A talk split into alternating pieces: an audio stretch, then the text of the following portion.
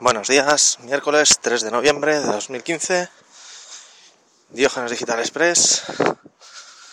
Y hoy no vengo a hablaros de videojuegos, ni lanzamientos, ni novedades. Bueno, novedades sí. Voy a contaros, como no tengo mucho que hablaros de, de lo que vengo haciendo habitualmente, pues hoy voy a hacer un poco de autobombo.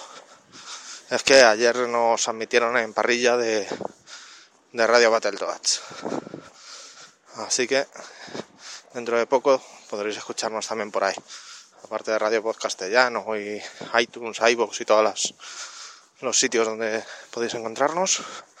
También podéis encontrarnos ahora en, en Radio Pod Castellano, en Radio Battletoads, perdón. Así que a escucharnos también por ahí.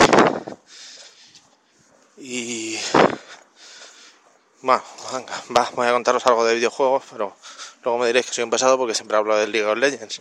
Y es que ayer se salieron algunas novedades de que para la temporada que viene se cambiará la pantalla de selección de personaje, harán algo más dinámico. Imagino que será algo más parecido al, al Dota 2 con modelos 3D de, de los personajes y animaciones y, y demás. Así que sigue la guerra de los MOBAs. Y Riot le ha visto las orejas al lobo con el Heroes of the Storm y el, y el Dota y le quiere dar un lavado de cara. Por lo menos a esa parte que es más aburrida. Yo lo, lo que espero es que realmente se agilicen esas colas y se agilice ese tiempo. Porque con el creador de equipos sí lo agilizaron bastante, porque ya directamente ibas con Pikachu pero cuando estás ahí en una cola normal te eternizas. Pero es lo que hay.